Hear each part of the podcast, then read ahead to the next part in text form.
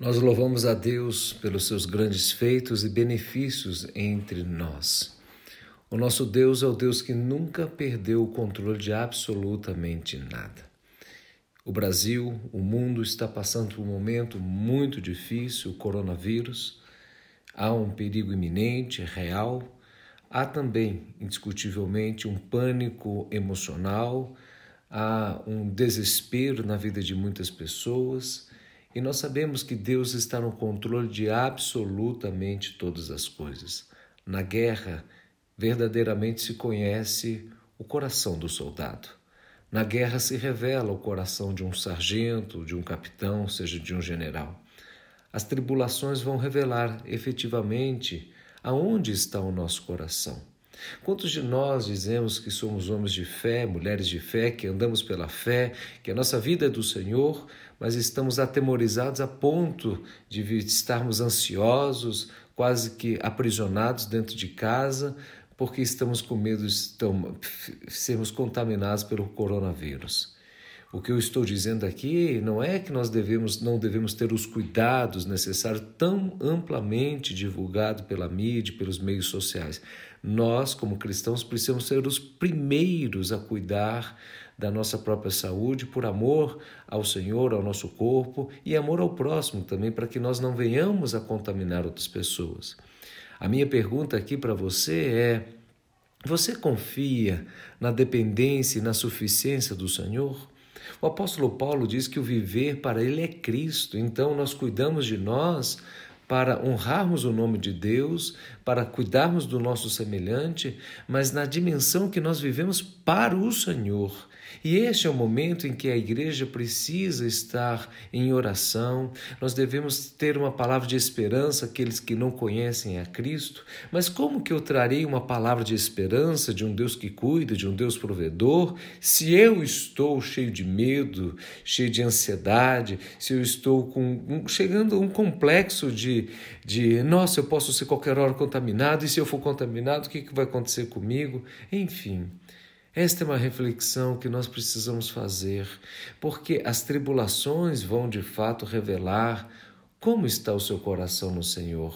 E quanto mais nós tivermos a concepção de um Deus presente, o Deus que é o nosso refúgio, fortaleza, socorro bem presente nas tribulações, Salmo 46, verso 1, mais sereno nós ficaremos, mais tranquilo nós ficaremos, mais em paz nós viveremos meus queridos irmãos, Deus é o Senhor da sua vida, Deus é o Senhor da história, Deus nunca perdeu o controle de absolutamente nada, Deus governa, reina, Ele tem o domínio, o controle de todas as coisas e Deus usa as circunstâncias para nos tratar, Deus usa as circunstâncias para falar conosco, Deus usa circunstâncias para revelar o que de fato está no nosso coração, Deus usa circunstâncias para nos abençoar.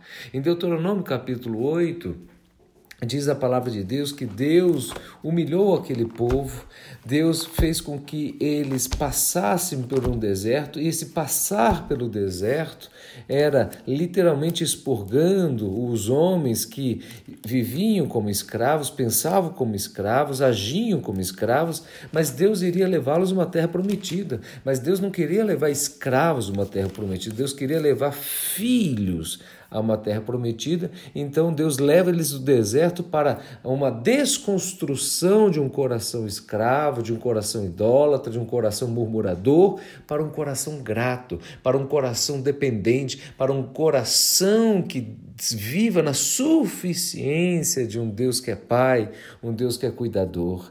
Em Deuteronômio 8, verso 2, diz: Recordar-te-á de todo o caminho pelo qual o Senhor teu Deus te, te guiou no deserto esses 40 anos, para te humilhar, para te provar, para saber o que estava no seu coração, se guardaria ou não os seus mandamentos. Ele te humilhou e deixou ter fome, te sustentou com maná que tu não conhecias, nem teus pais o conheciam, para te dar a entender que não só de pão vive o homem, mas de tudo que procede da boca de Deus.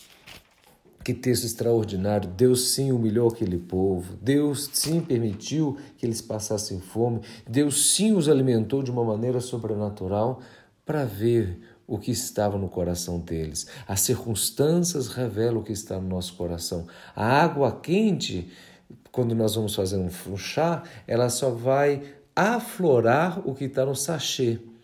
É, a água quente aflora o que está no sachê.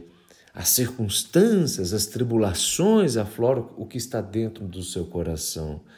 Meus amados, tudo aquilo que não procede de fé é pecado.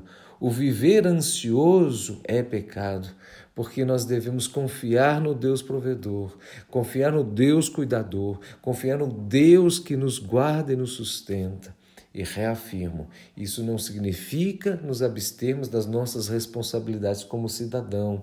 Isso não significa que nós não devemos tomar os devidos cuidados, como lavar as mãos, como evitar o contato físico e coisas afins relacionadas a isso.